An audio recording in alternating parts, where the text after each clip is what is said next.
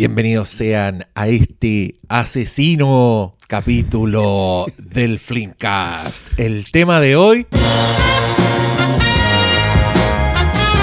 Cristian Briones.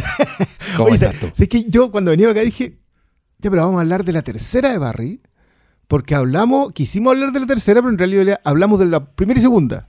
Y no, Hablamos po, de la primera- no de eso fue con Succession. Sí. Que íbamos a hablar de la tercera y hablamos al final de la primera y segunda y no hablamos nada de la tercera.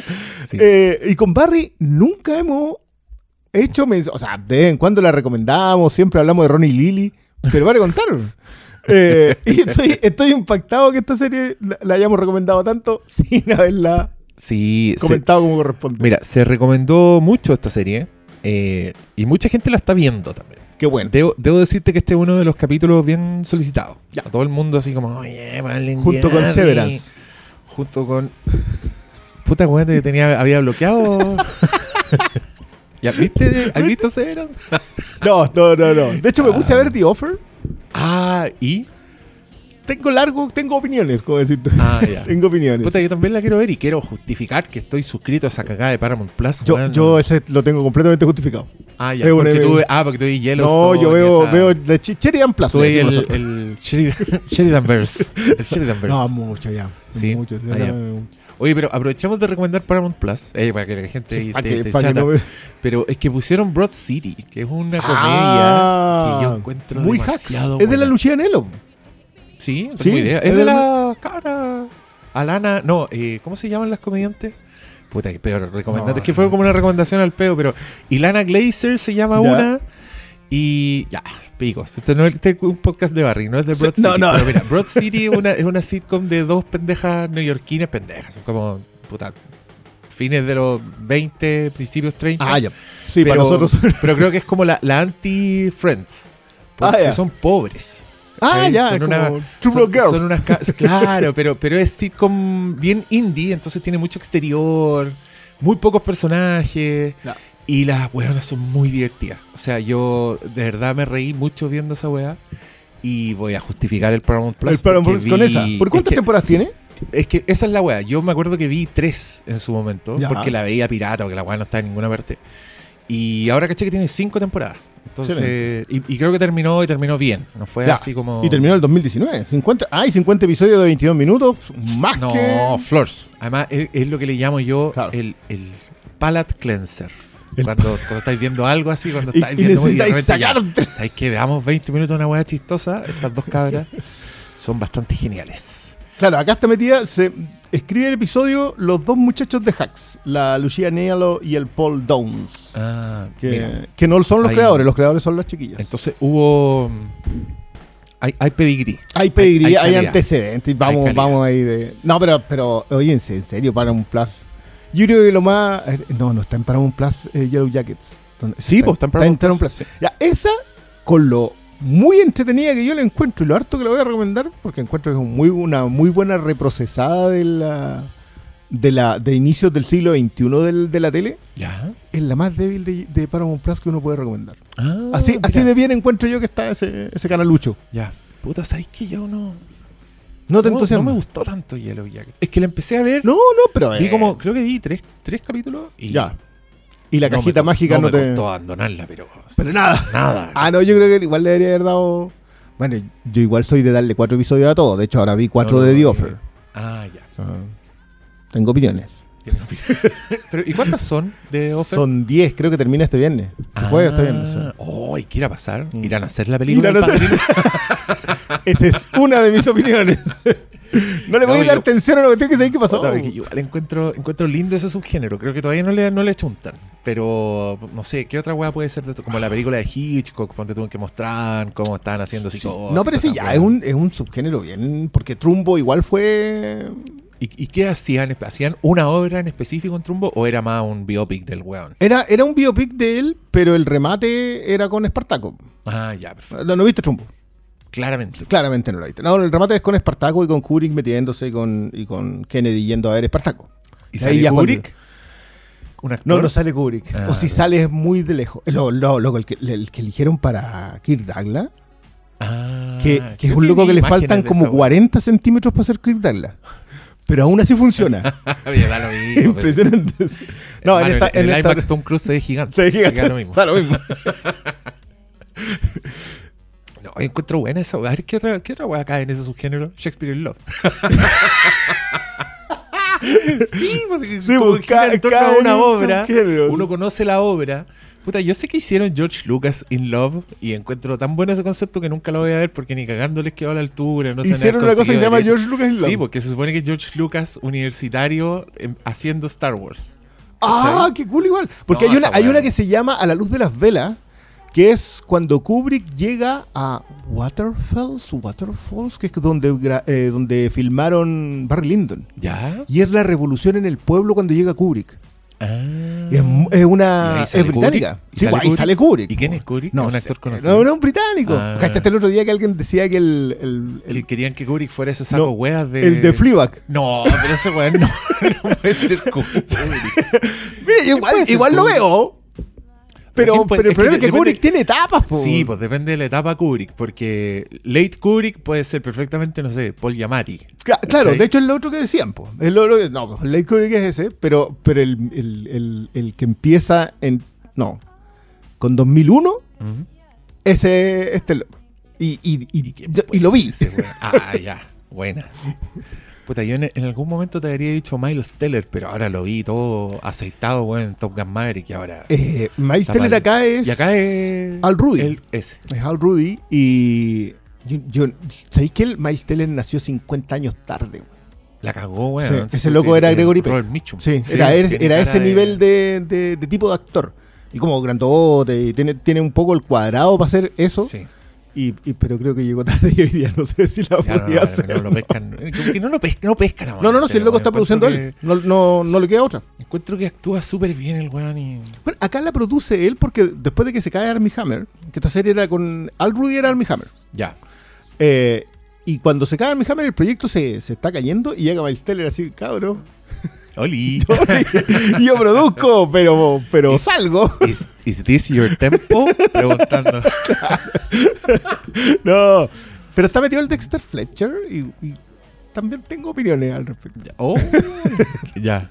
Puta, yo, mira, yo vi eso, le puse play así de, de curioso nomás. Ya. Como un segundo. Claramente no, no, no me senté a verla. Claro. Casi que le puse play porque estaba prendida la weá y dije, oh, apareció. Y la primera línea de The Offer es una referencia a Live the Gun, Take the Cannoli. Yep. Y yo dije, "Mm, maybe late. Yo- de, Ah. de hecho, esa- esas cosas igual son graciosas en, en un punto porque te tiran harta referencia a cosas que después pasan en la película y que tú sabes que no son inspiración en ningún punto. claro. Son, sí, pues son- Y son unas referencias muy raras porque estás haciendo referencia en función de lo que fue, del impacto en la cultura pop que fue la película que vayas a hacer, pero en ningún punto la película que vas a hacer se alimenta de esa. no de esa tiene ni referencia. un puto sentido. Nada. entonces. Pero me voy a reservar mi opinión. Voy a. Sí, voy ya, a bacán. Sí, porque este es un podcast de Barry. de Barry. Damos la bienvenida. Barry HBO. de- Sí. Oye, me dio risa alguien el otro día hizo una observación, no sé si en el, en el en Charquicast TV o en, o en un podcast, pero puso que le encantaba que decidimos hacer Charquicast TV para hacer ahí el Charquicast y después ir al grano en los podcasts y le da play al podcast 40 minutos de Hemos fallado miserablemente, hay que decirlo. y anunciamos aquí la cancelación. Charquicast TV porque fue un Después de fracaso. nueve episodios para que pase la historia. Canceladas antes de tiempo. No, todavía no vamos a cancelar el Charquicast. Vamos a llegar mínimo a, los- a los nueve episodios. Oye, quiero dejarlos a todos invitados a mi Patreon porque estoy haciendo el Kenobi Cast en que grabo audio comentario de esa serie. Yo insisto que el del 6 tiene que ser eh, Hermes Reacts. Creo que fue un gran querí- consejo querí- No, yo, yo me niego. El que recomendó eso me quiere ver youtuber y no. Un poquito de por favor. Un poquito de por favor. Mira, mira el gato culiado la weá que está haciendo. Ahora Bueno, le no podéis negarle por intentarlo. del podcast. Este gato está mordiendo el pan de molde a través de la bolsa. Mira el weón. Lo está intentando. Y sabe que es malo. De Sí, no, sí el grito, sale arrancando, weón. Está culiado. Insoportable. Aprovecha que está en los micrófonos y dice, oye, Ah, ahora, hacer- ahora salgo- ¿cuándo? Salgo impune. Ya llevamos 10 minutos de Ya, Sí, bastante, Lancémonos. bastante, Barry de HBO. Miren, esta es una serie Hablemos un poquito sin spoilers por si usted no ha visto Barry y, y- y se quiere, se, se tienta. Esta es una serie que partió el 2018, curiosamente. Eh, tuvo ahí un largo hiato de entre 2000, desde el 2019 que terminó la segunda temporada. Tres años entre, el Oh, primer- entre primero y primero. Y aquí, con razón, yo no me acordaba de ni una wea. Y aquí le aviso el tiro a la gente. Creo que esta, esta serie sí es maratoneable. Sí. En el sentido de, de quizás no ver tantos capítulos de una, pero verla eh, rápido en sucesión. Porque, puta, en temporada 3 hubo weas que partieron en la 1. Sí. Y, Y que son maravillosas. y si usted vio la wea del 2018 como yo, Eh, yo no, este yo, la, no, yo la vi en pandemia. La vi. Nah, pero, la vi en pero- 2019. pero convengamos que en, en- en Better Call Saul eh, hay una cuestión que Sí, pasaba en un también. episodio que había transcurrido Sí, hace una década. Esa weá, esa weá sí que se fueron al chancho. No, pero es que creo que en Better Call Saul uno lo espera porque es otro tipo de. Sí, sí, está de, otra Pero esta por lo menos, por lo menos se vende o te da esa impresión por el actor, como por el tono en los primeros capítulos, de que es una weá más light, de que es una weá como con más comedia, que de hecho tiene Pero mucha comedia, es una comedia. Pero miren, digamos, muchos que, casos, digamos que en la tercera temporada ya, ya hicieron esa weá de que los créditos son en silencio. Sí, Y cuando los créditos son que la en silencio es porque la weá se puso está ruda. brígida. Sí, me, encanta, me encanta ese código de crédito en silencio. Hoy en, en Six Feet Under, No. creo que el- el- en la última temporada pasa una weá super heavy y son los primeros créditos en silencio. Y yo me dice como, madre". Nunca se me olvidar tampoco los créditos en silencio de 24, cuando se echaban a un Ah, personaje súper importante. Y ahí, porque uno que hay, ¿qué canción le hay a poner a esa weá? Y Barry, que es una weá como con hartas canciones. ¿Tiene música incidental, Barry? Tiene, pero muy, muy poquita. Tiene poquísima, Poquísima. Así como que- momentos en específico, y pueden las ser piezas. más pulentas son siempre en silencio, siempre con un silencio así de Claro. puro diseño sonoro muy hermoso. Es que igual es algo que se ha metido mucho en la tele hoy día también. Que ocupáis ocupáis una pieza, que es algo que hacía Scorsese a principios de los 80 y que lo ocupó durante casi toda la década, que te colocaba una, una parte de una canción y con eso te construía la escena. Y no Claro. era la parte de la canción que conocía. El clásico Claro. para mí es Leila, po. sí, que hace que te coloca y este tema de dónde. Eh, estaba hablando de Goodfellas. de Goodfellas. Sí. Sí. en Goodfellas hace, como dos o tres ejercicios de esos mismos y son todos hermosos. Pero, pero eso lo hace harto Barry. De repente como que te tira pieza de jazz que no, ¿cachai? Te la, Sí. te la hizo Sí. pasar nomás, como música incidental. Pero ese oh, es como uno de los detalles de elegancia que tiene esta serie. Porque yo, yo creo que yo en general la comedia de las últimas década y media está en un nivel de, de elegancia en la construcción que yo por lo menos no, no tengo el recuerdo. Quizás también es por la muerte del sitcom. Puede ser. Como, como, como le- le- esta, esta idea, yo digo que Big Bang Theory debe ser la última sitcom. No, no, no tengo registro de algo que venga después o en paralelo porque no, no voy a meter How I Met Your Father en esa lista. No hay para qué. Pero, pero puede que tenga que ver con eso y, y han empezado a afinarse mucho. Y creo que esta serie tiene en su comedia negra esta cuestión. Yo sé que no deberíamos estar hablando. de- Bebe de los Cohen en un nivel que yo oh, no. que yo, no- yo tenía el cronómetro puesto. ¿Cuánto nos vamos a a demorar en llegar? mencionar a los Cohen? Porque, bueno, si usted es un meseniwi de mi Patreon nivel Wayne, estamos haciendo un taller, estamos estudiando los Cohen, vamos recién. Hoy día toca hablar de Lady Killers y de Intolerable Cruelty, así que todavía quedan que, que películas están en el rango. que están en el rango absolutamente. Tienen eh, ¿Con cuál la juntaste? con Lady Killers, con el. Con la Lady Killers antigua, original, ya, con la Alec Alec Guinness. Oh, a propósito de Kenobi, puta, el viejo bueno, weón. Y con, unos, cosa. y con unos dientes de mierda, Sí. igual que el Tom Hanks. en- Bueno, Qué ingleses. buen casting es Tom Sí, Hanks sí. en esa weá. Ya. No. Mira, mira, estamos- Ya, va, hoy día estamos con ganas de hablar, estamos con ganas de conversar hoy día. Pero es que me, me encanta que menciones esto porque, mira, si usted se mete a HBO Max, que es donde está Barry, va a ver una foto de Bill Hader poniendo cara de tonto así, comiéndose una, una dona. Y la descripción es, Barry Bergman, un asesino a sueldo con depresión, tiene una epifanía profesional y decide dedicarse al mundo de la actuación. Tal cual. Pero, pero no se alejan nada. no, ¿qué es pasa? verdad, es verdad, pero esa weá, uno del tiro se imagina como comedia weonada, pero es... Pero podemos hablar del piloto, eh, porque el piloto Ah, yo, yo habla siento que piloto. resume mucho. Pues ya, perfecto. Lo que acaba de decir Diego, que la- esta lectura es la sinopsis tal cual. O sea, este es un tipo con, con problemas mentales, yo diría que bastante más serios que depresión. Creo que una de las definiciones del personaje, de las muy buenas definiciones del personaje, y, y eso es mucho Bill Hader, es de, es de meterle la juguera completa a los diagnósticos Sí. y, y hacerlo jugar en eso sin nunca remitirte a algo. Muchos hacen el comentario de que el tipo es un psicópata. Que yo creo que sí, por el, por el factor empatía. Yo creo que a él le cuesta Sí. mucho sentir empatía. Y no la siente, de hecho la razona. Como que dice, yo debería estar en este grupo. Que es algo que ocurre en el piloto.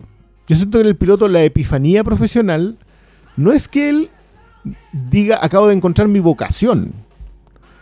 Básicamente lo que él dice, yo aquí puedo funcionar en el mundo y aquí hay gente con la cual me puedo, puedo relacionarme. A diferencia de la otra pega, porque andar matando gente igual es un, es un negocio en que no va a poder desarrollar relaciones a largo plazo. ¿no? Exacto. Entonces, eh, y surgen esta, estos fantasmas de las dos figuras paternas, que es para mí uno de la- una de las, de las claves de toda esta historia, eh, con Harry Cousineau, George Cousineau, Eh, George Cusino, me atrevo a decir. que es el profesor de actuación, que es el que tiene Gene este Cousineau. Cousineau. Y el otro que es el eh, que es su handler, que es el, el- básicamente el tipo que lo contrata para, para ser sicario, eh, que lo recogió, que lo, lo recogió a la salida del- de una baja deshonrosa y se dio cuenta que el tipo era muy bueno matando y que lo podía utilizar para eso. Eh, porque esto es lo que te dicen, eh, Barry es seco en su pega. Sí, es seco matando, pero no se vende como sicario. No es un sicario de alta gama que ande matando dignatarios, ni no. Exacto. Mm, Es de poca monta. No, porque también el, el- el- el que lo maneja, lo maneja para eso. ¿Cómo se llama ese actor? Que es un actorazo hay que siempre le Fuchs se llama Steven Root. Es Steven Que es un señor así Claro. que tiene una carrera, weón. Impresionante. Que es un señor que usted ha visto mil veces, pero que no, no le sabe ni el nombre y probablemente no lo reconoce cuando aparece de una película a otra. Y que, y que a veces aparece seis veces en una semana. Sí, sí, pero es bastante célebre por su rol en Office Space, el señor de la corchetera. Del señor de la corchetera.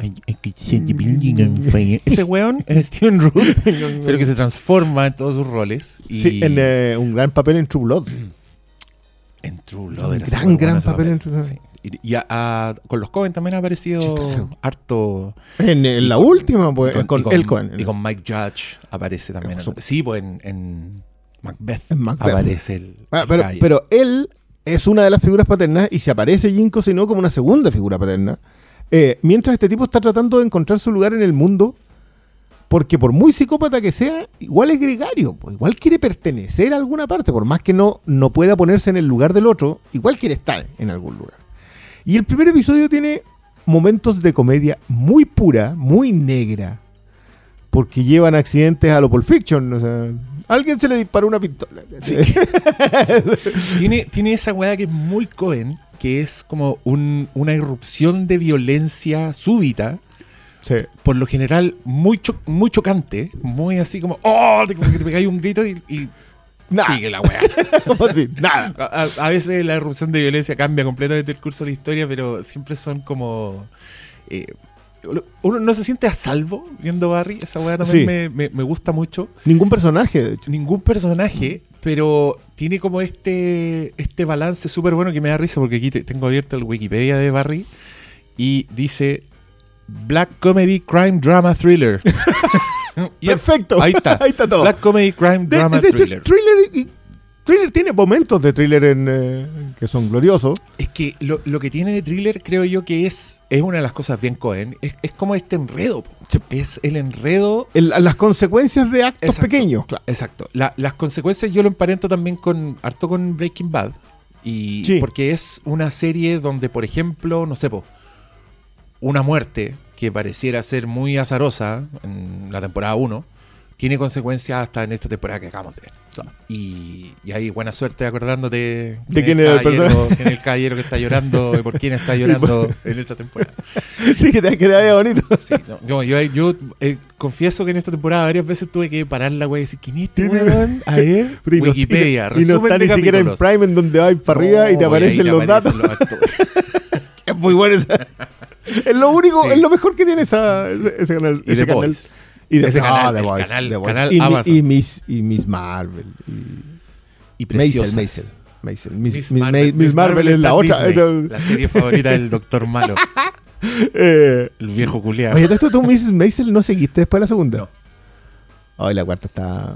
Para los fans Buena. de Lenny, eh, extraordinaria.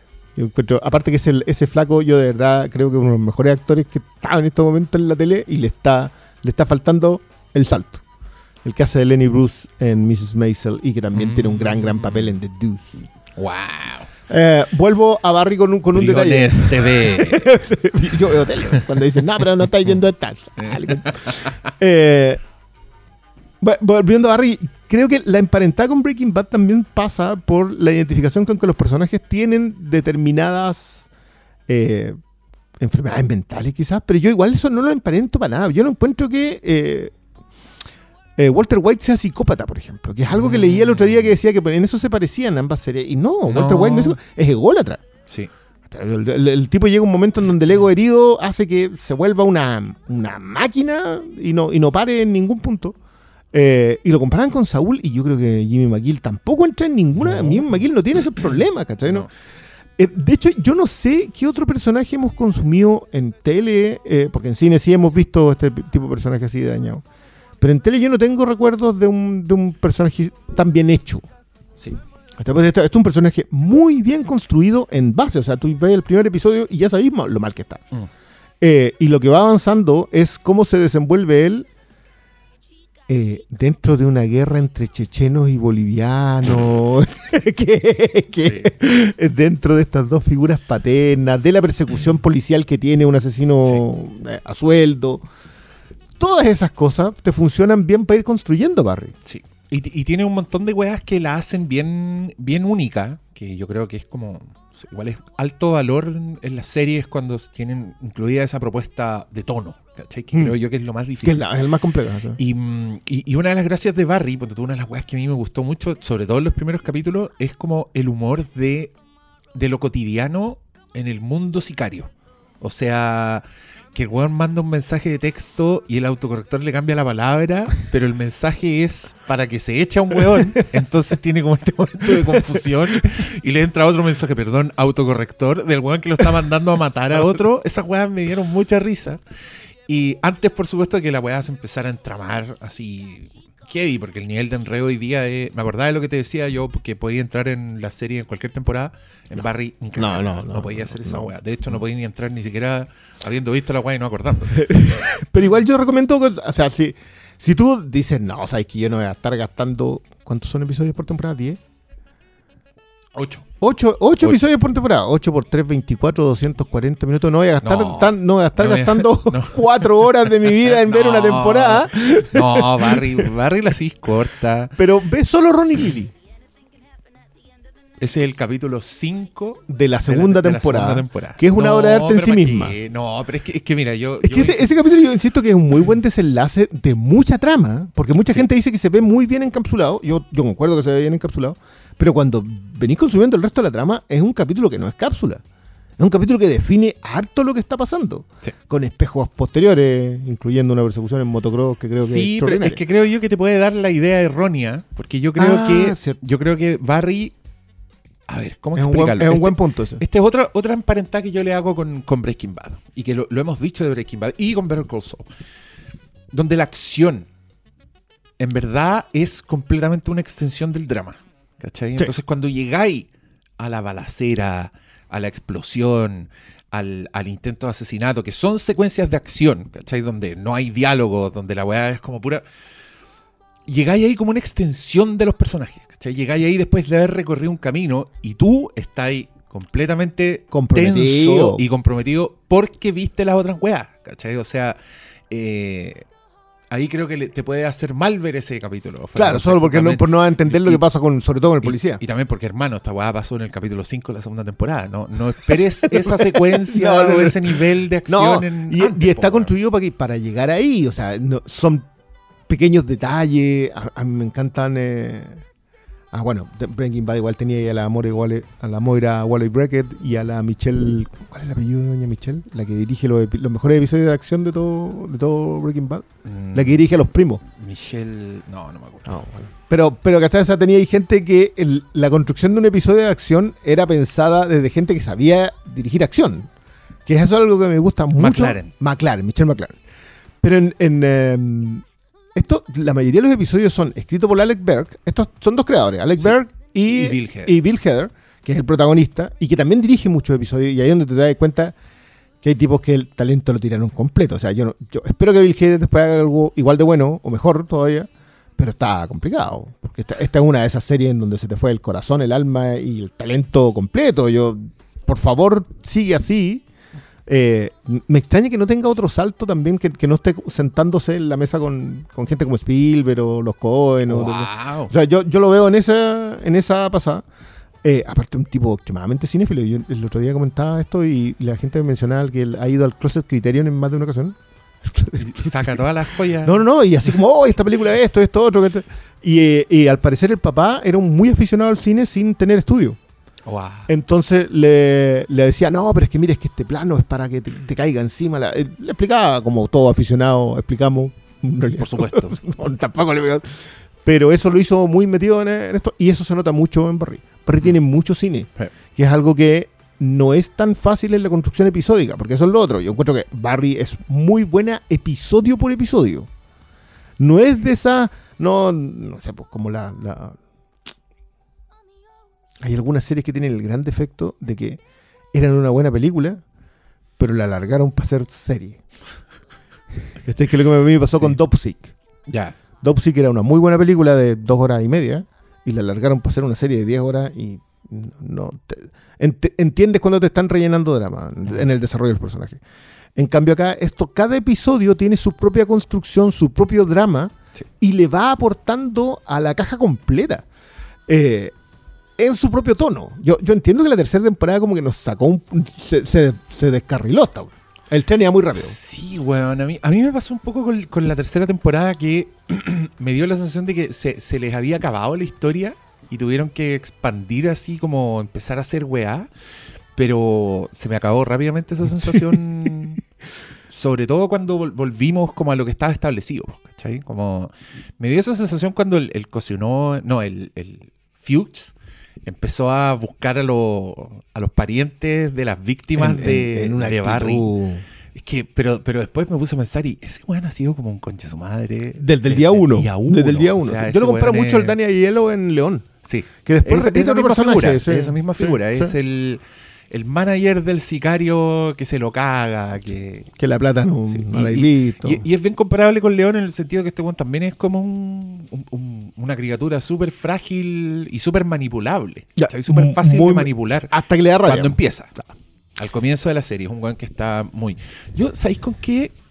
¿De quién me he acordado con Barry? Manteniendo todas las distancias, por supuesto. Pero creo que igual esta es una versión de Dexter. Que era un Sí, weón. hay, un hay serial, punto que tiene. Pero que Dexter hace mucho más explícita como su, su falta de empatía, por ejemplo. El weón te dice en narración en off. eh, yo, yo no sé ser persona, entonces finjo ser persona, y etcétera, etcétera. Y, y es asesino en serie mucho más, más, más, ¿cómo decirlo? Puta, más cultura de asesino en serie, pues, weón. Más, Sí. más, más- Es que yo no, yo no sé si. Porque, claro. Este es weón es de balazo, el otro loco es de plástico. No, no, y el. Noche. Y, el, y es, es que es un asesino serial también. Pero, claro, Hay un- que- que hay un tiene- placer que él tiene en matar. Que tiene una necesidad de matar. Exacto. Y, y- y que se enfrenta a otros asesinos de en serie. Entonces está como en otro Claro. universo. Pero es igual el, el weón que no es capaz de sentir. ¿cachai? Que por eso a mí me encontré demasiado brillante que el weón le, le- lo llame la actuación. Que Sí. es donde. eh, Más encima con la clase de Cuseno. con la clase de cocina también, que eso también es, es muy gracioso porque aquí hay que decir que esta es, una, es otra serie de LA Sí. Donde hay muchos personajes que son eh, aspirantes actores, gente que quiere ser famosa, gente que quiere hacerla, y son por supuesto como gente con poco talento, como que hay mucho, mucho, mucho mesero, como esta fauna de Hollywood que uno conoce como por las películas. Eh, gente dispuesta a todo, que llegó con sueños a la weá, pero el profesor de actuación es un chanta, que tiene como un instituto así para estafar gente, y a todos les dice que son talentosos y la weá. Entonces el, el Barry como que engancha con esto, le gusta mucho este mundo. Y en un minuto, en una escena que es bien brillante, el weón le dice al profesor quién es. Le dice, yo soy un asesino. Y le cuenta como todo su, toda su historia y llora. Y el weón queda impresionado y le dice, qué buen monólogo. Eres un gran actor. bienvenido, bienvenido a mi curso. Y el otro weón queda muy para adentro. Y es primera vez que em, empieza a relacionarse con gente, como que empieza a entender, pero tiene momentos también que son bien geniales como por ejemplo este señor es, muy chanta, entonces toda su clase de teatro hacen monólogos de películas, ¿no? Tiempo. Y, hay una escena en que Barry interpreta un monólogo de Glenn Garry y Glenn Ross. Una, uno de los puntos altos de esa temporada. Es que es brillante, porque, pero creo que tienen que ver o conocer ese monólogo, porque la gracia es que Barry le pone la intención incorrecta a todas las frases del monólogo. y, yo, no lo podía creer. Y yo dije, pero weón, esta weá es muy chistosa. Le está cambiando, está diciendo todo mal. No está diciendo nada. Y le, y le está dando su propia intención. Exacto. él es lo que él es, al fin y al cabo. Y, y, todas esas weas después, por supuesto, que creo que como que se empiezan a diluir, como esta, esta wea como más de, más de sitcom, si queréis, como más comedia. Más, más, Kaminsky. El, eh, porque es muy, este, igual que Jen Cousineau, eh, Kaminsky, de Kaminsky Method, también es un tipo que ah, fue un, eh, una estrella, una estrella menor, y que hoy día tiene una academia de actuación si son la misma. Lo que pasa es que esta otra está. Ah, te meten un personaje con el que no está ahí. No, no, no sabes muy bien con cómo lidiar, porque tampoco lo saben sus compañeros. Mm. De hecho, el interés romántico de este loco no es, es un interés romántico porque yo debería estar con ella. Claro. No es. Eh, a mí me gusta ella. Como que la, idea del sentimiento no se mueve mucho en Barry, que es lo que te decía ya a propósito de Dexter. Como Dexter es un asesino serial, un asesino ritual, tiene, tiene una serie de componentes que funcionan con, esa, con, ese género. Y por eso también encuentro muy interesante que se enfrente a otros asesinos. Claro. Porque básicamente lo que eh, pasa por lo que hace el papá, dice, ¿sabes qué? Tú vas a ser un asesino serial, porque el papá, aparte de ser policía, era clarividente. Tú vas a ser un asesino serial eh, y voy a conducirte para que solo mates malos. Esa, esa es más o menos la estructura de Dexter. Y, tenéis que hacer todo para que no te pille. No, yo creo que Dexter encontró la forma de existir y tiene todo mucho más, tiene todo mucho más solucionado que Barry. Claro. es un weón que está en, eh, el aire. Justamente, sí, porque, mm. porque viene con figura paterna que lo define. Una de las gracias de Barry es que se encuentra con una. Con, no viene con figura paterna. Nosotros no sabemos mucho del pasado de Barry, excepto que fue un soldado particularmente eficiente, pero que veía rojo que este es un término que, se ocupa mucho en, eh, eh, en, las Fuerzas Armadas, que es que tú nunca podés ver rojo. Si viste rojo, está, claro, porque dejaste de tomar decisiones correctas. Pero este cuando ve rojo es una máquina. Entonces, claro, lo echan del ejército, termina acá. Hoy, en la tercera temporada nos dan un pequeño vistazo a lo que hizo, a lo que eso significaba, que me gustó mucho, además, porque también vuelve el, tema de los de Brothers in Arms, esta idea de, de que, mm, los hermanos, claro, los hermanos soldados son otra cosa. Eh, pero esa salida, cuando él se encuentra en el mundo, no tiene un lugar en el mundo. Volvemos a la lectura de que Estados mm. Unidos cría máquinas de matar y después no sabe qué hacer con ellas. El, Rambo síndrome. El Rambo, el Chris Kyle, ¿cachai? Toda esta, esta gente que no. Bueno, Chris Kyle no, porque Chris Kyle volvió y encontró un lugar en el mundo que era tratar de sanar a su hermano. Terminó muerto por, por, uno de esos mismos. ¿Quién es Chris Kyle? Chris Kyle es el francotirador. Ah, el. El, el personaje. El Bradley Cooper. El Bradley Cooper. Sí. Eh, que, es como que una institución en los gringos. ¿Eres francotirador? sí. ¿Y este rifle? Yo nunca voy a dejar de asociar a Bradley No se puede, no se puede. De, hecho, para mí es terrible porque si es Lady Gaga ahora, quien sea en Joker, el meme ¿cómo, No, ¿Cómo no han sacado ese...? yo creo que ya salió. No lo vimos pasando. No lo hemos visto. Alguien, alguien, ya lo debe haber sentado en el piano pintado a Joaquín Phoenix. y si no, ya sabe qué hacer, amigo, que se maneja en Photoshop. Póngale. Eh, pero lo que hacen acá con Barry es tirarlo al mundo y entregarle figuras paternas que ninguno en realidad se está responsabilizando de él. Para todos es un, es un, commodity, mm. Para todos es simplemente algo que pueden usar eh, no lo sabe, quizás hasta la tercera Jinko, sino eh, que, tiene una relación súper complicada con Barry, además. Sí. Porque es mentor, en un, punto es alguien importante en su vida y después se va todo, se va todo la mierda. Sí, ¿sabéis qué? A mí me, me gusta mucho esa weá de Barry porque creo que hay muchos personajes que... Est- Este señor, por ejemplo, el Henry Winkler, que es bien famoso en Estados Unidos porque era el personaje bacán de Happy Days. Es Ah, perfecto. Fonzie. Fonsi. que acá a nosotros no, no nos llegó No, ese no. impacto cultural, pero que el weón es bien, es bien famoso. Y que en Arrested Development tenía un súper buen personaje que, curiosamente, se llamaba Barry. Mira. Barry Zuckercorn. Era el abogado de la familia Ah, Bluth, Sí, sí, sí. un wea. Y acá cuando aparece Jim Cosino, muy adecuado, dije, dije, de nuevo un wea, eh, pero curiosamente pa- parte como un wea, pero después sí, no deja de ser un wea, pero seguís entendiendo mucho quién es, después exploráis como su vida personal, entendí la relación Y, que tiene y, la, y la vida de trabajo también, pues si la subida laboral su- tuvo su... trabajo. claro. Sí, sí, porque siempre ha sido un wea, digamos. Entonces Sí, también, no, también está lidiando con consecuencias. Hay, hay mucho de eso, yo creo que la tercera temporada sobre todo, pero yo creo que, de, de nuevo, no es que la tercera temporada sea particularmente distinta. Lo que pasa es que, de- y acá vuelvo a celebrar que la construcción episódica tiene la gracia de desarrollarse. El otro día leía un muy buen hilo de, de unos críticos gringos que alegaban por los tiempos, que echan de menos los tiempos de los episodios, de las temporadas de 22 episodios. Bueno, Y era porque la gracia de los 22 episodios es que daba oportunidad a los personajes de equivocarse, de los, de los guionistas, equivocarse con los personajes y poder volver, de rellenar y que ese relleno encapsulado fuese bueno en sí mismo y les permitiera desarrollar otros personajes. Que es algo que hoy día no ocurre. O sea, hoy día una temporada está escrita del 1 al 10, del 1 al 8, eh, y el personaje no puede moverse de ahí. Mm. Por eso también los personajes hoy día tienen muy pocos matices. O está- están muy bien definidos, están muy bien construidos, pero es muy raro que un personaje se salga de personaje. Entiendo. Hasta Y, y- y- y entendía a la perfección lo que los tipos querían decir, porque si tú te pensabas y en Lost, por ejemplo, Lost tiene personajes que tienen unos viajes bien sinuosos. Mm. Pero eso también servía para que, para que tú te fueses encariñando con el personaje. Acá yo no sé si hay un personaje en Barry con que tú te puedas encariñar, excepto, obviamente, Nojo Hank. Pero eh, sí, pero, pero Nojo Hank como que te, te gana por, por chistoso, porque es muy gracioso. Nojo Hank es un, él es es un, un líder de la mafia Cheche, no. china, pero que, mm, claro, descubran, descubran a No, ese- ni siquiera les vamos a decir. empieza a ser, eh, pero rápidamente empieza a ser gracioso, empieza a ser como un punto alto. de No, y, en, no. y en esta temporada lo llevaron a, a lugares bien oscuros, sí. A lo- Hay que decir. Sí.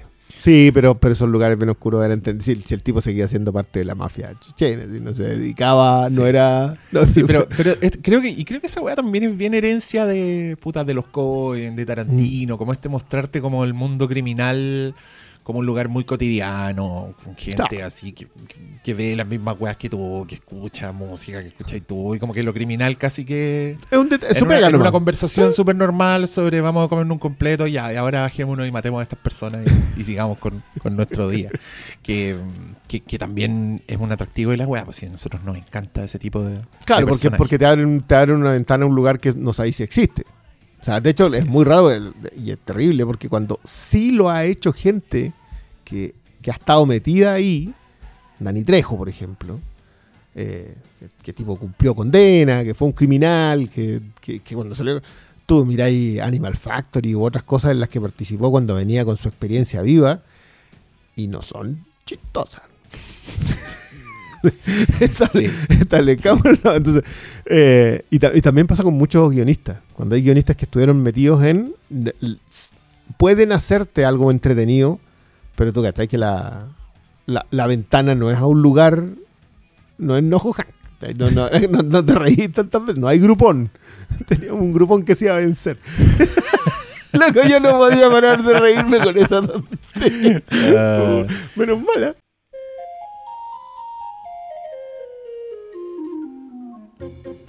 Perdón, perdón por interrumpirles este podcast tan pulento, cabros y cabras de mi corazón. Me dirijo a ustedes en este momento para invitarlos a mi Patreon, que es donde estoy subiendo contenido exclusivo, críticas, material de archivo, bloopers, hacemos un taller, de todo. Y los necesito. Estoy haciendo cosas muy entretenidas allá que ustedes se están perdiendo. Así que los espero en www.patreon.com slash Hermes el Sabio. No se arrepentirán. Y si se arrepienten, ¿qué tanto? Se salen de la cuestión. Yo los perdono. No lo olvidaré, pero los perdono. Gracias por tanto, querida Peoples. Y sigan escuchando este hermoso capítulo del Flimcast. Oye, acaba de entrar un mensaje de Doctor Malo que está con PCR positivo. ¡Ah! ¡Qué desolado! Lo, le deseamos suerte. Contestémosle. Sí, no, ya, ya el tiro. ¡Oh, wea. Ya. Eh, ¿Qué le vamos a decir? Cuídese, malito. Yo, si necesita algo, estoy al frente, hermano. Cualquier cosa, cruza la calle y contagia al Briones y su familia.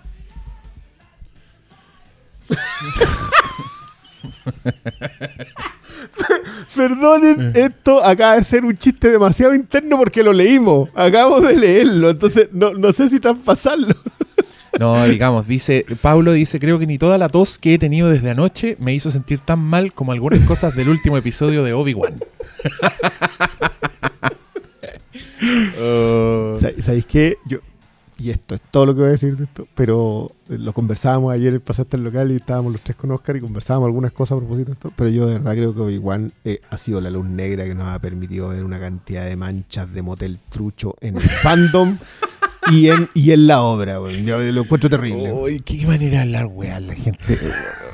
Ya, pero bueno. No, eso fue todo lo que íbamos a decir. que no digas, no, yo parece que los tengo que invitar a ustedes al que no digas porque ayer yo, yo- así hubo como una chispita No, y prendió el fuego y se pusieron a hablar de que no y Es yo, que- es puta la es es que ¿dónde igual- está mi grabadora? Sala, a Salas, a Salas Doble más. Yo, yo lo veo más de afuera, pero, pero con Sala yo lo estoy viendo.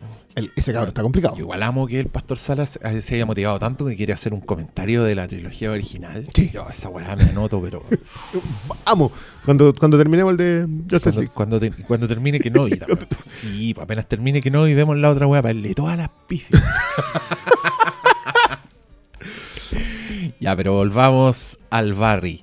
Eh, Alguna puta, que, que- tiene pocas pifias, quiero decirlo. Sí, no, no sé si tiene pifia Barry. Yo ¿Qué te diría por, decir? por ahí a algún lo personaje peor- que desapareció. A lo ahí. peor no te, te puede no gustar el tono, te pueden, no sé, no gustar los personajes quizás, porque es verdad lo que decís tú, hay como pocos personajes, o sea, Sally, ponte tú, que es la, la actriz, que es la amiga de, amiga, interés romántico de Barry, y que un interés debe ser la relación más, más débil de, De- la televisión, sí. esa relación es una farsa, y todos lo sabemos.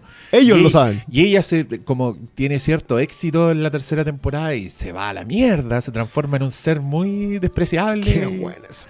Es ¿Dónde buena. sale de nuevo la chica de 8th grade y de Texas Chainsaw Massacre? Sí, la chiquilla adolescente Que un, muy buen personaje. que acá es una es la coprotagonista del sitcom de Sally, Claro. que, le- que- Que- que logra vender un sitcom Y la hace. y la vende. que, que- que son dos detalles, nada menor. No, a mí, a mí me gustó mucho esa, ese tras bambalina. Yo en general, después de Entourage, no me gustan tanto los tras bambalinas porque creo que na- como que en tono siempre cometen pequeños detalles. Pero acá está tan en el tono de Barry lo que pasa. eh, que, que sentí, aparte que las, las- todas las mujeres que aparecen con ella en la serie, eh, como asistentes de producción, como las agentes, eh, como las productoras, están todas bien. Sí. Todas esas secuencias son maravillosas. Pero, pero con un personaje que yo creo que había tenido muy buen desarrollo y pegó un salto. O sea, como que se- yo siento que esos meses que no vimos de la, entre la segunda, no los tres años, digamos, sino que entre la, la segunda y la tercera pasan el tiempo meses de la ficción. el tiempo de la ficción, eh, son muy buenos para, para ver un carrerón. O sea, está venía Sí. trotando y se pega un carrerón y no sabemos. Y entendemos también por qué está donde está. Eh, dicho eso, creo que lo que hacen entre ella y Barry en la tercera es magnífico. Algo que no, yo no sentí que hubiese sido construido completamente antes, pero sí que me hacía mucho sentido que ocurriera acá. Mm. Que- que es algo que me pasó varias veces con Barry. Como que yo dije, ya, me diste las pistas para llegar hasta aquí, pero no necesariamente me contaste la historia para llegar hasta aquí. Que es lo que me pasó cuando, cuando Fox, ¿cómo se llama? Fuchs. Fuchs. Va mm, donde esta gente que no sabíamos quiénes eran. Sí. Eso es algo que viene, son consecuencias de actos que vimos en la primera y la segunda temporada. Y, y, bueno, por ahí también lo que le pasa a Barry. Lo que te decía yo a propósito de los, de los.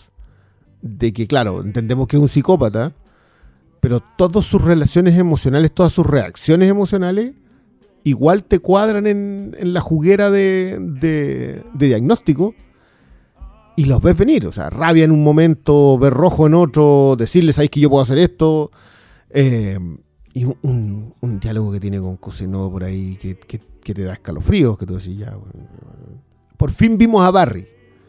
Que eso es lo otro.Nosotros habíamos visto a este tipo que reaccionaba o iba a hacer su pega, pero no habíamos visto cuando nacía de él. Y creo que, que es algo que, tam- te- te- insisto en esto, la primera y la segunda temporada no tienen desperdicio alguno. Mm. La tercera ha sido muy consecuencia de dónde estábamos como audiencia. Y lo que Heider quiso hacer con el personaje, o sea, y, y Alec Berg también, que quisieron decirte, ¿estás cómodo con estos personajes? Conversemos. Nosotros tenemos opiniones. Y- oye, pero eh, conversemos de la tercera, hablemos de esto, de, de este final. Pues No- ahora no- nos soltamos con no- no hemos spoilers. dicho- sí, no hemos dicho ni un spoiler, pero a partir de ahora spoilers. Si usted quiere ver Barry, váyase, apague ahora este registro hermoso. Son, son ocho horas, ver primera y Sí, segunda. Sí, pero ahora hablemos de lo que pasa específicamente en esta tercera temporada. Que estamos lidiando con las consecuencias de la muerte de Janice, que es la detective Janice Moss. que se involucra con Jean. Maravilloso. Más encima esa conquista es gloriosa. Sí. Y, el, y, y Barry se la echó, porque la loca lo descubrió, entonces Barry no le queda otra, la mata.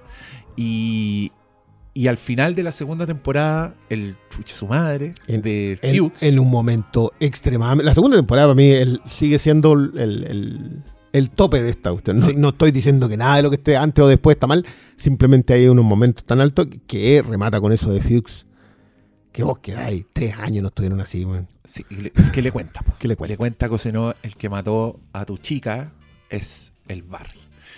Y, y ahora vienen como esas repercusiones. Eh, hay, hay un salto temporal, como decís tú. eh, el, el Fuchs arranca. Fuchs se arranca. Porque ya venía huyendo. Sí, pero no es que él, él es inculpado porque el The Raven. en algún minuto le pegan un combo y le botan un diente y el diente aparece como en, lo- en, en- en la escena del crimen donde están hay como seis chechenos muertos. Más, se echa un- en, en una iglesia, creo que era un templo, no, No, me acuerdo. pero el diente queda en la primera temporada. primera cuando, temporada. cuando se echan a Goran, que era como Ah, el jefe. ah, y, ahí es está cuando el jefe y varios, claro. Y que también es cuando traen, cuando traen a un asesino famoso, checheno, y un viejito. Y están todos felices por el viejito. Y el viejito es súper viejo. Y el viejito está deprimido. Y se suicida. Sí, sí, así llegó a hacer la pega y no, hoy se me olvidado. Y deja a Fuchs así amarrado, desconcertado, como weón. El weón que me iba a matar se pegó un tiro él mismo. La weón chistosa. Ya. Eh, entonces este loco está metido, está hasta el hoyo. Y lo que hace el weón, como para tratar de sobrevivir, así empieza a contactar a las víctimas de gente que ha matado Barry. Y. mm, Después de que los chechenos lo tienen aguachado para echarle la culpa si es necesario. O sea, lo tienen, lo tienen Sí. escondido así como ya. La, aparte, la- es muy chistoso donde lo tienen escondido. O sea, el tipo como que encuentra el amor y se pone a criar cabra. Esa weá, el weón es está glorioso. sí. Ay, son, buenas esas weas. Son, buenísimas y son muy cómicas. Yo siento Sí, que, que esas sí. tienen. Y son, y son comedia de situación. O sea, tú de repente te- lo, lo oí hablando con una chechena. ¿Dónde está? Si está así como en. Sí, está, está en- con las cabras en, claro, en en- Jerusalén, una wea así. Se, se ve. Eh, pero, pero, claro, esa, esa es la situación con Fuchs. Y Fuchs decide ir a tomar el toro por las astas. eh, y, y decreta básicamente que alguien mate a Barry. Esto, y esto es porque el weón ve un diario en el que hay como toda una farsa en que Jinko Seno cuenta que eh, ayudó a un veterano de guerra a reencontrarse y como que esta weá les da fama A ambos. Le, le da, a él le da como un renacimiento, como que se empieza a encontrar con sus ex amigos, entre ellos Joe Yo- Mantegna. oye, qué bueno, además, intentándose a sí mismo. que, que tenía, que tenía orden de restricción. Sí. y, van a, y van a la casa de Joe Mantegna y es una mansión donde atrás hay un cuadro de Joe Mantegna. De Joe Mantegna, así, haciendo la gran Timothy. A mí siempre me da risa ese, ese recurso, weón, de, de ir a la casa de un personaje y el weón tiene un, un cuadro gigante de sí, mismo. De sí mismo. Siempre me da risa esa weón. Muy gracioso. Timothy Dalton en, en Hot Fuzz. En Hot Fuzz. Que, también que- tiene un óleo. que- que tú, no sé si, es que este fue un chiste muy bueno cuando eh, The New Yorker eligió mejor película del año pasado, French Dispatch. Ah, Que era, que era el, el, el New Yorker era elegido como mejor película, y era el, Dispatch. el meme de Obama poniéndose la medalla a sí mismo. Todos, Sí. todos. Los locos, de hecho, al otro día dijeron, ya sabéis que ha estado tan bueno que aquí hay un hilo con los mejores. los palanquearon así, pero... No, pero ta- también pasa. Todos los días vemos ejemplos de claro. Obama poniéndose la medalla a las- A mí, a palmaditas. mí me gusta la, la, la narración de Galadriel al principio del Señor de los Anillos, cuando dice, y uno se lo dieron a los elfos, las criaturas más sabias y hermosas. y sale ella. Humildad, un poquito- no, Ah, pero son elfos. ¿Cuándo han sido humildes? Son- en ninguna cultura. Ah. en realidad Oye, ese era el ahí, mejor. ahí también aparece, yo aquí te quiero declarar un viejo crush, porque oh, yo te amaba a la Laura San Giacomo. Sí, lo Qué mencionaste el otro día. Laura San Giacomo. Yo no, no tengo recuerdos de ella. Porque ¿En esa serio? no. Mira, es la amiga de Julia Roberts en Pretty Woman. Ya. Es, una, es una chica bajita Sí, que sí, tiene sí, cara un poco así medio ratonil, como facciones de ratón, así como dientes grandes. como- Y actúa en Sexo, Mentira y Video. Y tenía un sitcom que Ya. a mí me encantaba que se llamaba Just Shoot Me.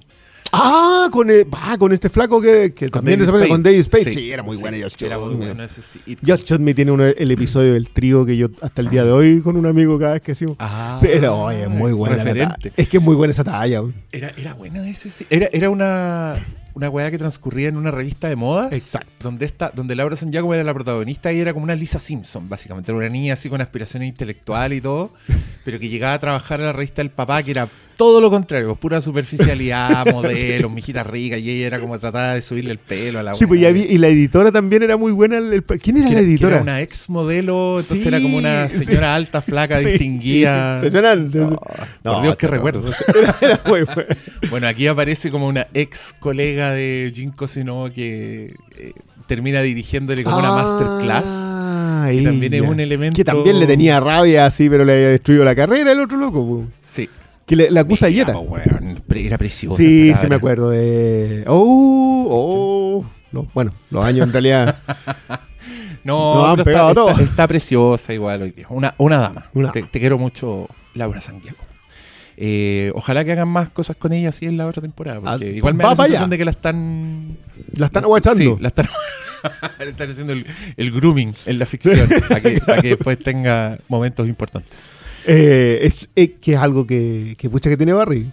Sí, po. y bueno, lo- la, la gran conclusión de Barry, lo que pasó en esta temporada, es que de a poco la, la soga en el cuello de Barry se empieza a apretar, porque todas esta- estas víctimas que el weón del Fuchs contacta, sí tienen sed de venganza, po, Sí, y sí quieren ir a buscarlo, sí quieren hacer weá.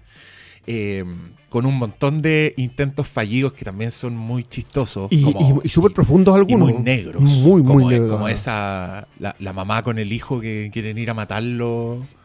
Y al weón, se- a, a la vieja se le dispara la pistola. Y, No, tiene como- que- y se tiene que ir al hospital. No sabéis qué que pasa con eso.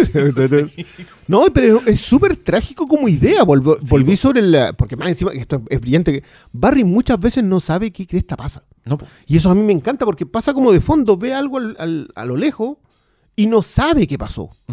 Pero eso es súper importante para la historia que estás construyendo, eh, que van por los costados, son de, de repente datos. El uso de un arma probablemente te provoca más accidente a ti que en realidad lo hay Claro. hay usado. Te lo tiran ahí. Eh, es brillante lo del viejo que decide llevarlo al hospital cuando lo encuentra en esa alucinación. Muchos decían que era ensoñación. Amigo, cuando estáis envenenado Está se llama alucinación. El weón está alucinando. Pero, pero está alucinando con una weá que le causa serios conflictos porque él después le dice a Sally: Vi el lugar donde. Donde vamos a. Voy a terminar. voy a terminar y no Claro. quiero que tú termines ahí. En, en quizás la mejor escena de esta. Porque, a ver, yo adoré la, la persecución en motocross porque uno de los que les dice eh, Fox Que Es una con- pandilla claro, de. Fuchs, eh, es una pandilla en, en motocross y que él termina en el suelo listo. Yo, yo, yo, yo dije, ¿se lo echaron así? ¿Lo encuentro brillante? No, se lo echaron así. Igual fue bueno. Eh, porque más encima donde llega, llega de nuevo con el mismo arco de la Sí, otra también. sí. Llega Que igual este es una, es una serie donde personajes que tuviste por muertos de repente. De repente.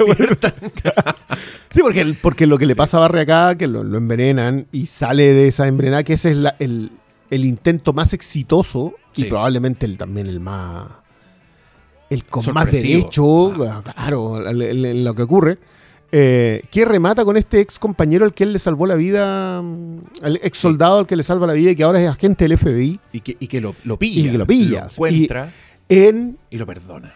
Que es brillante lo del jefe de policía eh, que está a cargo de la investigación, el que cree que The Raven. El que tiene el toda una teoría completamente errónea de lo que pasó. Apaguen las cámaras, voy a ir a hablar con el solo. No se puede apagar las cámaras. ¿Cómo que no se puede apagar las cámaras? El FBI. El FBI sí, lo que- que- quiere una, una, una guía telefónica para pegarle. Yo te juro que no voy. O un calcetín con moneda. Sí, Y son diálogos que pasan de fondo. sí. Y ese tipo está. Y aparte están todos. Son, son muy straight face. Como que todo lo de humor absolutamente ridículo que pasa acá, que pasa en Arta, están hechas a lo airplane.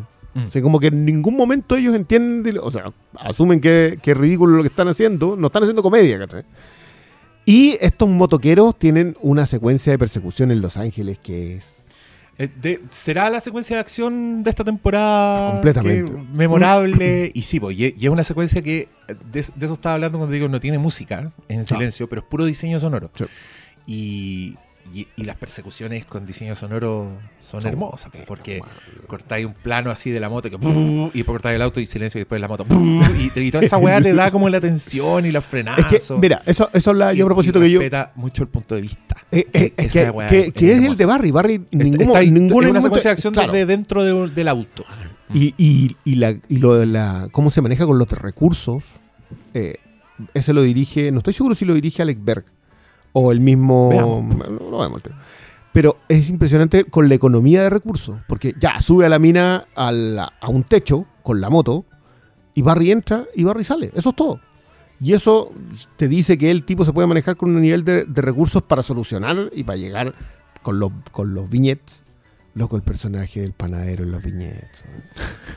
El- Por dirigido por, por él. Por, eh, por Bill, Bill Hader. Hader, sí. Eh, pero yo vi ese episodio un lunes en la noche. Me lo aguanté, y no, no lo vi al tiro el domingo, lo vi el lunes en la noche. Y el otro día fue a ver Dominion. Oh, Y quiero decir que Dominion debe tener seis persecuciones, de las cuales dos en moto. Ninguna de las persecuciones de una película de 200 millones de dólares tiene un cuarto de la tensión que tiene esta otra cuestión que debe haber sido con 25 mil dólares. No, no más que eso. O sea, y porque tuvieron que cerrar un par de calles. Yo creo que ahí fue donde se gastaron plata. Pero todo lo demás, los lo- lo- los dobles de acción que van en la moto, la secuencia del tipo yendo por el medio de los autos, es súper simple. Mm. Y esa simpleza aporta un nivel de tensión porque, de nuevo, como que tú sientes acá que no hay personajes que están a salvo. Pero lo más impresionante de todo es que el remate de esta, de la historia de los motoqueros, tiene uno de los momentos más brillantes de esta temporada, que es, de nuevo, la pasada de sonido, todo el diseño sonoro. Lo que hacen con Sally enterrándole una cuestión en el ojo a este loco. Cuando digo que le entierran una cosa en el ojo al último pandillero que queda de los motocross, eh, es cierto, le entierra algo en el ojo. El problema es que se lo entierra desde detrás del cráneo. Y te juro que es horrorífica la secuencia. Yo, Sí, yo de verdad yo dije, "Jue- oye, pero me, me puse muy nervioso. Y cuando la cierran y le cortan el audio y ves a Sally en un... losing her shit. Pero... Y, y muy bien, porque te ocultan Es que, todo. es que esa, esa escena es, es bien. Te, te quita el aliento un poco. Sí, sí, Porque tenéis por una parte esta, esta violencia que. Esto yo no- creo que lo dije en alguna parte. Ya no sé dónde digo las weas. puede que lo haya dicho en el Patreon, puede que lo haya dicho en un podcast, no sé, pero. La, la violencia que es más terrible es cuando el, el sujeto de violencia no, no cacha que está fatalmente Claro. herido. Por ejemplo, a mí esa weá me impacta mucho. Ah, ya me acordé dónde lo dije. Lo dije por la muerte de, de Riff en West Side Story. Ah, El weón le clava en el cuchillo y el weón como que sonríe y dice, I'm ok, no pasa nada, no pasa nada. Y weón muere. Esa weá a mí me, me afecta mucho. Pero yo te diría que una de las más terribles es la de Munich, weón. Cuando los weones van a matar a la espía y le disparan como con unas pistolas Ah, truchas. Sí. Y la weona se para así desorientada, como con tres balazos sin cachar lo que le pasa. Y ellos la vuelven a sentar. Y la dejan. Y ella como que agarra un gato así como que no sabe lo... Oh, weón, lo encuentro Claro, porque más encima uno los tiros la deja. Sí, po. Ah. Y, ella como que toma un gato, como que quiere hacer una weá que no sabemos qué es lo que quiere hacer, pero los otros weones la, la encuentro, pero una weá espantosa, Claro. muy terrible. Y acá creo que pasa lo mismo. Porque este weón tiene esta herida fatal, weón no cacha que tiene un cuchillo clavado, se mira el ojo, se mira como en el reflejo y dice, ¿qué weá me hiciste? Y tú sabes que... No, y cuando ve el cuchillo ahí, y, y ahí recién, cuando lo ve, se da cuenta. Lo hacen. Y, yo y creo que esto, también lo y he esto visto. ocurre en un, en un set de grabación, De grabación. casero. Entonces, cuando ella llega y lo agarra a palo y la puerta se cierra, Cierra, pum, se corta dejáis de escuchar y solo ves la weón así Y la, y, y la sangre. y, y la sangre que salpica al, al No, vidrio. Y Barry entendiendo que eso no pasó. Que, que- que es también probablemente uno de los, de los puntos en donde no sabes dónde está Barry otra vez. Mm. Porque aquí ya Barry salió del hospital, se salvó. Eh, el suicidio del caballero que lo lleva al, al hospital a mí me parece otro... Esta cuestión tiene muchas cosas trágicas, pero que son provocadas con los, pro- por los protagonistas. Claro. Y eso, y eso es lo, que le pasa al padre de, de Janis, Janis Mouse, Janis. Janis Mouse, es policía que también tremendo, qué personajazo. Weón. Dice, no, yo ¿qué- ¿y qué hizo con su interrogador? Lo obligué a matarse. Y vos decís, ¿qué wea? Y me da risa porque sigue hablando como si nada. Ah, sí. Y Fuchs Y sí. eh, se, se- se mató. Es como, como que quiere, quiere más detalles. Y, y mientras maneja también, esa escena también le encontré la raja, el weón maneja muy calmado porque Fuchs llega a decirle, yo sé que mató a tu hija, el otro weón le dice, vamos a dar un paseo. Y parten en auto, el señor manejando como si nada, le cuenta esta weá, el otro weón impactadísimo. Y de repente el auto para, la comisaría. Y, y lo están esperando. o sea, Y están todos que- los pacos afuera esperando. Y el weón mira para el lado y dice, oh shit. que eso después tiene repercusión hecha en otro tono, Es que- eh, porque el remate esta- de esta temporada es a todo nivel. O sea, yo, Sí. yo a mí no, me cago cuando, cuando te tiran un cliffhanger que viene de la nada, así como, oh, pasó esto. Mm. Pero este otro está cultivado No, está- durante toda la temporada. Eso- que más encima te dicen es que viene de un- toda la temporada, de toda la te serie. Te recuerda al, al- el Vin- Vince Gillingali- Gilliganismo. Que sí, sí. que son las weas que han construido muy bien. Y en este caso lo que pasa es que este señor, el papá de Yanis, el que hizo que su interrogador se suicidara, y que su hija En detective Vietnam. y su hija detective de homicidios no quiso seguir su senda porque la encontraba muy oscura. Entonces se hizo detective de homicidios. Claro. Un kilo. Ese weón le dice a Jim Cosino, le dice, ven, quiero, quiero mostrarte algo. Y lo lleva al- a, su, a su cochera. ¡Ay, de garage! The garage, ¡Ulala, hola. señor francés! No, eso pasa en ese capítulo. Homero dice de garage y Moe le dice, ¡ay, de garage! ¡Ulala, señor francés! Lo lleva, lo lleva a la coche- y tiene dos sillas, nomás, una frente a otra, y el güey se sienta y le empieza a hacer preguntas. Y después cortáis, pues, hay un corte, y lo que, lo que hace Cosino es que ya eh, le dice a Barry, este güey lo sabe todo y, y voy a hacer algo al respecto. Tiene una pistola y Barry va corriendo, le quita la pistola y dice, ¿qué hay a hacer? Y En, otro acto Barry, desinteresado a Barry, porque Barry Sí. ya aquí lleva dos, de tratar de que la gente a la que él conoce, por eso te decía yo que el, que el- que el tema de la... de esta- Claro, de psicopatía yo no sé si es tal, yo no sé si es por un plan, es porque se considera, se encuentra culpable. Es que yo creo que la, la serie se trata de eso. Yo creo que el one parte con una. est- estando un poco en, en un estado de shock emocional, en un. probablemente un. no sé si.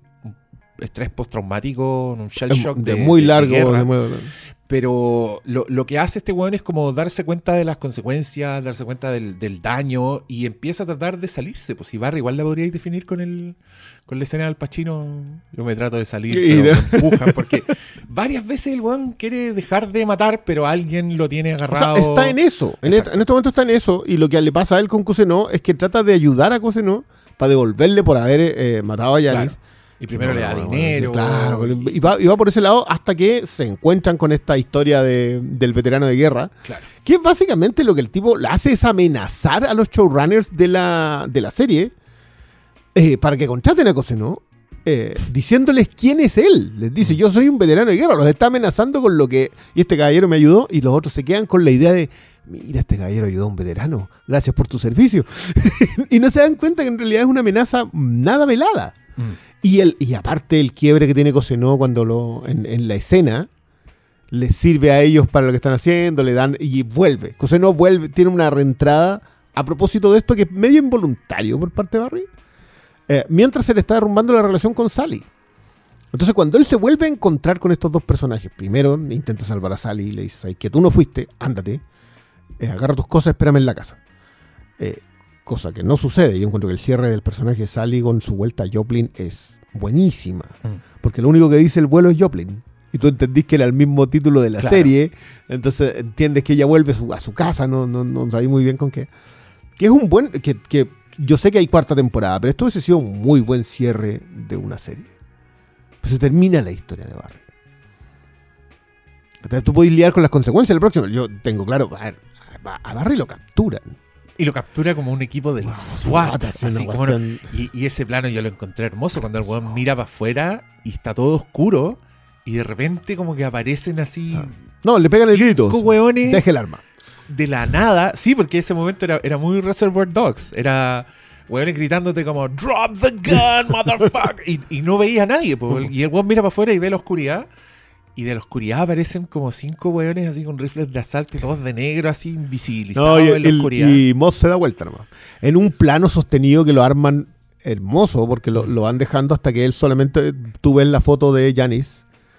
Y el weón solo en el otro extremo y- bonito. man. Eso- esas Poetic- enmarca- poetic poetic cinema. cinema. es que eso- esos son los méritos que tiene Barry que yo creo que igual se ven poco. Yo creo que hoy, hoy día en, la- en- en general en la tele se cuentan hartas cosas, pero el ejercicio de, de contarlo con la imagen es algo que tú ves en la que nos entusiasman de verdad. O sea, el- lo que pasa con, con Better Call Saul, la, la, la girada de la bebida, po. Mm. que gente decía, loco, sí, lo que hicieron fue que eso sí se llama rima visual. lo otro se llama choreo. Eh, Sí, estás hablando de cuando el señor Howard gira la lata y le dice, así tenéis que... Así se evita... se amortiza la explosión. La fuerza centrífuga hace que... Y después vemos el girar en el silenciador de El Chuche tu madre. malo. de Eduardo Salamanca. Eh, Eduardo Andrés. Eh, pero, pero es que yo creo que esa tiene muchos. Yo, más allá de, lo- de las flores que les tiro los episodios de acción, porque hacer acción en 22 minutos, puta que es difícil. Y hacer una acción que sea relevante, que tenga tensión, Mm. con un presupuesto extremadamente limitado. Porque- Es que, es que por eso yo te digo que es más drama que acción. O No, sea, no, es acción, no. pero está completamente es extensión de los personajes, de las situaciones. No es como la secuencia de acción que os podéis sacar y queda igual la wea. ¿cachai? Claro, no es 24. Claro, o, o no es cualquier weá de acción, pues no es el momento así. Est- Esta weá está al nivel de, no sé, podríamos decir que el- la secuencia de acción de Fuego contra Fuego, por ejemplo, que Claro, que ocurre como a las dos horas de película. o sea, no es una escena de acción, pues no. O sea, lo es, pero no podéis decir, eh, veamos las grandes secuencias de. No, pues esa weá Bueno, de Raid. eh, Esa weá es, otra weá, como el momento en que hay como una. Sí, es- es que yo, este es un punto que igual como que no lo hemos profundizado lo suficiente eh, en, en general en el podcast, me refiero, a propósito de lo importante que es la construcción dramática en la acción. Sí, po. Y es clave porque generar tensión es la razón de la existencia de la acción. Que, digámoslo, está muy venida a menos porque el- la acción hoy día es porno. O sea, y le pasó lo mismo que al porno que alguna vez tuvo trama y hoy día ya no tiene. Entonces, hoy día la acción es gonzo nomás. Sí. Tú metís escenas de acción porque va una escena de acción aquí. Aquí va una persecución. ¿Cachai? Y, y- y no me acuerdo que le, le escuchaba la otra vez a propósito. Ya, aquí viene una, una escena de persecución en auto. eh, y es una escena. Y todas las películas tienen que tener una escena de persecución en auto. Si son de cierto presupuesto para arriba, tienen que tener otra. Y lo, tre- lo complejo que es para guionistas y directores cuando les dicen, ya, pero es que hay que vender un auto, hay que vender este juguete, hay que hacer esto, así que necesito un auto acá y una persecución. De darle relevancia dramática eso, porque parte del otro lado. No es la consecuencia, no es el resultado. El tiroteo en hit es el resultado Exacto. de. Eh, el, ah, bueno, Es que Michael, creo- Michael creo- Mann creo igual que es como medio. sí, me- po. Es que- estamos es que creo hablando de un la, gigante la diferencia ahí, claro, que, tampoco está mal. O sea, a mí también me gusta la acción por la acción. ¿cachai? que es como lucir. dame eh, Raid. lu- lu- dame. Y Rey de machetazo. Sí, te- esa, película de que vimos era puro machetazo, puro gritamos bien. ¿Cómo se llama la weá? La noche viene por La nosotros. noche viene por nosotros. El John Wick, por ejemplo, que es una Claro. gran película de acción, una gran saga de acción. Pero claro, tú no estás ahí por, por el drama de John Wick. Como que no estás ahí viendo. Uy, el carácter de él. Uy, lo van a perseguir y necesitamos que él como persona se encuentre. No, estáis No. viendo como. ¿Cuándo se va a enfrentar al otro weón? ¿Cómo va a salir de este entuerto? Es todo como. de- Sí, de- de igual, afuera, eh, igual ahí hay- lo que fuera. hacen, de- más o- claro, por fuera es construirle el mundo. Pero Claro. es fuera del personaje. Y si, y si él, y si no llegan 50 hueones a atacarlo o le matan al perro, como que da lo mismo. Pero en esta weá no, pues esta weá viene de los personajes, viene de, de lo que les va a pasar, de, de, de- cuál es como su, su historia de vida, no necesariamente es algo que les pasó un día X. ¿cachai? Por eso te digo es de que- larga data. Exacto. Por eso te digo que para disfrutar esa escena tenéis que conocer a los personajes y saber qué está en juego, porque si no, capaz que la veis la weá y decía, ah, Yo- pero en, en John no Wick sé- explotan más autos, así que no claro, es tan pero buena. yo, yo no sé si sea tan tanto la necesidad de que sea extensa la, mm, el desarrollo de la secuencia de acción, sino que tú hagas que la secuencia de acción eh, te ponga a ti en riesgo. A mí me pasó con, con Maverick. Maverick, por ejemplo, las secuencias de acción que tiene, que son secuencias de avión, luego yo no me ni videojuegos de avión jugado alguna vez. Pero, y también en Ford vs Ferrari, que es que tú te comprometes con el personaje que está pilotando el avión, Claro. pilotando el, el vehículo, porque eh, saben colocarte ahí y saben traspasarte la acción a donde tú estás sentado. Creo que no es bueno el ejemplo de Michael Mann, porque Michael Mann es probablemente el maestro de hacer que la acción sea importante Sí, y de colocarte a tus personajes en peligro. Cola- Colateral, el último muy pero, plano. pero se toma su tiempo. claro. Y eso, eso es lo bueno. O sea, la, la primera balacera de colateral también es como la mitad de la película. Y la primera balacera en la la de- disco. En la disco. Sí, antes se, se echa, puede que se eche gente antes, Pero, es que- muy pero se rapidito. echa como Ah, y sí, cae el muerto. Sí, pero ahí no es esa un- escena de acción. Sí, po. Y que, remata, y que remata con, y de con nuevo esa con los personajes que después ocupan en Bourne. Ya, pero por ejemplo, Bourne tiene muy buena acción, pero sí hay un desarrollo dramático en los personajes. Sí, sí. Hasta Siempre, siempre Mm. queremos saber quién es Jason Bourne. Y esa, y esa y, cre- y creo que también en Barry también tú lo tenías, cuando- incluso cuando pasa de lejos. ¿Por qué está pasando esto? Logran desarrollarte lo suficientemente bien el misterio de lo que ocurre para que tú quieras. O lo divertido de lo que ocurre. Si lo de los chichenos con los bolivianos igual es gracioso. Sí, po, o sea, Los, bolivianos bailando en, en- en la casa arrendada. No, Oye, y- bueno el y- Airbnb. Y esa relación, weón, esa relación de amor que Cristóbal, Hinojo, Hank. es- Cristóbal. Cristóbal. Es mucho mejor esa relación de amor y más importante y más de verdad que la Que de de Barry González. no, pero este. eh, Oye, eh, el- lo de- era un león, ¿cierto? Ay, mi cabeza era un tigre. Yo también pero tenía la idea. lo mismo. Es que encuentro un, tigre más de narco. sí, sí, sí, sí.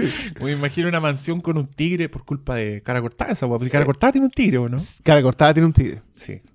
Sí, po. que al parecer también está basado como en, en- en que en Miami hubo un momento en que tenían zoológicos privados con ese con, los narcos, ¿cachai? Bueno, acuérdate lo que pasa con los, creo que fueron hipopótamos, que tienen, que son como una plaga de hipopótamos en, en Colombia, porque eh, Pablo Escobar se trajo, pa... no, Pablo Escobar se trajo hipopótamo y cuando Pablo Escobar, eh, que tenía unas mansiones así gigantescas, que los dejó en cuando arranca, libertad. cuando arranca, Y Life found a way. y claro, po, Life on the Way. Y, y parece que se están recuperando como especie. Así que es una cuestión muy rara. Oh, puta, pero ¿no, ¿no que los hipopótamos son de verdad el animal más peligroso del planeta? Son Sí, los pues, que son- más son que atacan y los más letales. Y los, son letales. Una mordida de hipopótamo y ya está. Y- Luego. y el Escobar los tenía para que comieran gente. Ah, ¿o? no, no yo no lo sé. Oh, no lo sé, Pero no me extrañaría. Ahí tenemos Sí. temporada 5 de... De narcos. ah, ahí salía Cristóbal, ahora me acuerdo. Ah, también Sí, sí, sí. Eh, Cristóbal. Ya está. Racismo, porque Nadie- ahí nadie- nadie, alega ahí. nadie- No, nadie- nadie- Bueno, Darín alegó una vez Ah, que solo le querían de malo. que le ofrece, narco. lo va a buscar Tony Scott y le dice, loco, no. Igual, igual la, la podría haber hecho. weón. Weón, yo encuentro que Ricardo Darín podría ser un malo, pero pues, si es tan intimidante ese weón. Oye, no hemos avisado en el podcast que tú, En capítulo no, cumpleañero, nomás. ahora avisemos. En Charquicast TV, no, po, avi- le avisamos a la gente. No, sí lo dijimos en el Charquicast, en en el Charquicast lo dijimos. ah, Sí, ya. sí, sí, sí. Ya, pero ahora avisamos en el podcast que se viene tu capítulo cumpleañero y que va a ser sobre un programa doble. Ricardo Darín, Fabián Levins, eh, Bielinski, Bielinski. y Nueve Reinas y El Aura. Nueve reinas es tan star como Nine Queens. Muy mal cortada, quiero decirlo. El crop. Está cropeada para pantalla 4 a 3 y se pierde en personaje. ¿Está encuadrado? Está cuadrada. Puta la wea. Sí. Qué bueno que tengo mi DVD argentino. Argentino, qué bueno. Yo, yo tengo el aura, la encontré. en- así que, que- Y el aura está. disp- Creo que en YouTube decía Malito. Eh, no, no lo sé, no sé en qué está. Porque tampoco Sí. hay tan buenas ediciones de esas dos joyas. Ya, pero si lo- los Sí. auditores son busquillas y la encuentran. Sí, espere- esperemos que sí, porque no, no están tan fáciles tampoco. Ya, pero tú tenías el aura en. El aura llegó ahora en DVD. Pegamos una, hicimos literal una redada en una bodega. Qué bacán. Eso fue muy lindo. Apare- y aparecieron. Aparecieron como 10. No, pero me, me encanta que rescatemos el aura. Que, que creo, mira, curiosamente creo que estas dos películas igual son muy parientes de Barry. También tienen mucho cine, tienen este tipo de personajes. Sobre todo el aura. Y, quizás no tienen tanta comedia, aunque Nueve Reinas podríamos decir que sí. No, Pero- Reina. Tiene momentos. Es que el problema es que Nueve Reina, la- el segundo vistazo de Nueve Reina es muy. eh, te, te obliga. Es como el segundo vistazo de sexto sentido. Te obliga en qué momento, Las pistas. en las Mm, pistas. Sí. Y que es algo que pasa con cualquier película de estafa. Con las con movies. Pero esta está. En otro, ¿sabes qué? Yo la volví a ver. Y yo siempre, yo siempre he dicho, yo le tengo mucha admiración a esa película. Pero lo vamos a dejar para el podcast. Lo vamos a dejar para el podcast. Y terminamos con un Barry capturado por el SWAT. eh, una Sally en un avión rumbo a Joplin. eh, un Cosunó así, pero ya. Sabiendo que una- le- ¡Ay, qué buena la mirada que le pega! weón, una tristeza ese hombre. Qué Pero bueno. sabiendo que lo que está haciendo, o sea, probablemente sea lo que tiene que hacer. Puta, yo no, no estoy tan seguro.